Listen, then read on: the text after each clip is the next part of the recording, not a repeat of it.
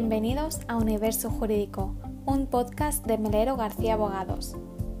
En el episodio de hoy hablaremos sobre cómo la justicia ha ordenado devolver los bienes del Pazo de Meirás a la familia Franco. ¡Empezamos!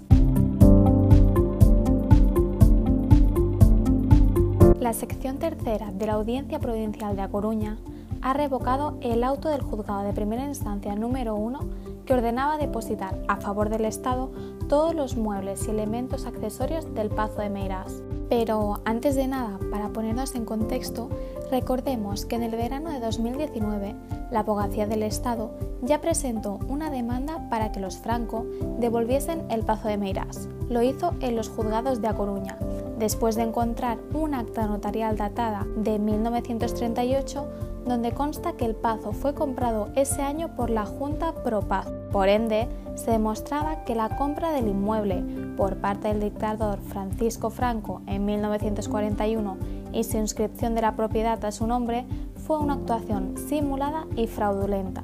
Fue por esa razón que, en septiembre de 2020, el juzgado de primera instancia número 1 de A Coruña declaró en su sentencia la nulidad de la donación efectuada en 1938 al autoproclamado jefe del Estado. La sentencia concluyó que la compraventa realizada el 24 de mayo de 1941 fue una simulación, lo que determinó la nulidad de esta obligación a la familia Franco a devolver al Estado el pago. Posteriormente, el 10 de diciembre de 2020, el Pazo dejó de ser propiedad de los Franco y pasó a ser parte del patrimonio del Estado.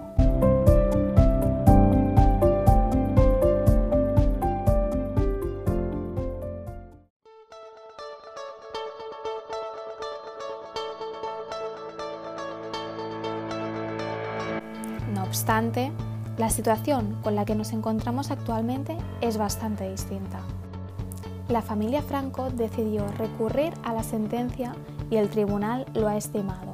Pero, ¿en qué términos? Pues primero, lo único que había demandado el Estado era el derecho sobre una finca catastral. El Estado no tiene derecho a ninguno de los objetos de su interior, ya que no lo solicitó en su demanda. Segundo, esta decisión dejaba abierta la posibilidad de que el Estado pudiese reclamar en otro pleito estos bienes, pero no en este, ya que, como hemos indicado anteriormente, no se había planteado en esta demanda. Y mientras la abogacía del Estado estudia las acciones más convenientes a emprender para evitar un nuevo expolio, la jueza de primera instancia ha firmado la diligencia autorizando la mudanza y les han dado 10 días para retirar todos los objetos de su propiedad. Por esa razón, la sección tercera de la Audiencia Provincial de A Coruña, como hemos dicho al inicio del podcast, ha revocado el auto inicial que ordenaba depositar a favor del Estado todos los muebles y elementos del Pazo de Meirás. Asimismo, se ha condenado a la Administración a indemnizar a los Franco por daños y perjuicios. Como decíamos, en la resolución los magistrados constatan que solo se demandó un derecho de propiedad sobre una finca catastral, por lo que consideran evidente que el concepto de inmueble por incorporación nunca podría extenderse a mesas, sillas, vajillas, alfombras o cuadros. ¿Habrá sido una encerrona política? Cabe recordar que en la Ley de Enjuiciamiento Civil, el artículo 703.1.1 dice que aquel que deba entregar la posesión de un inmueble tiene el derecho a retirar los muebles no comprendidos en la sentencia. En el auto se recalca que no se dice que los muebles sean propiedad del Estado, ni nunca se tocó esta cuestión en todo el litigio.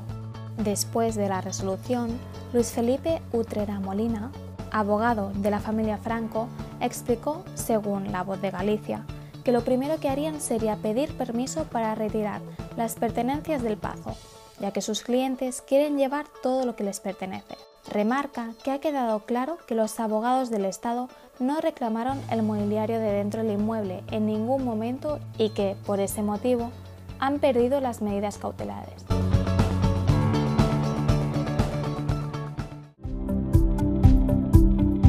Ante este auto no cabe recurso, pero la audiencia sí deja abierta la posibilidad de que el Estado pueda demandar en otro pleito la titularidad de los muebles que, según su punto de vista, consideren que pertenezcan al patrimonio público. Por nuestra parte, esto es todo por hoy. Como cada semana, esperamos que el podcast os haya interesado.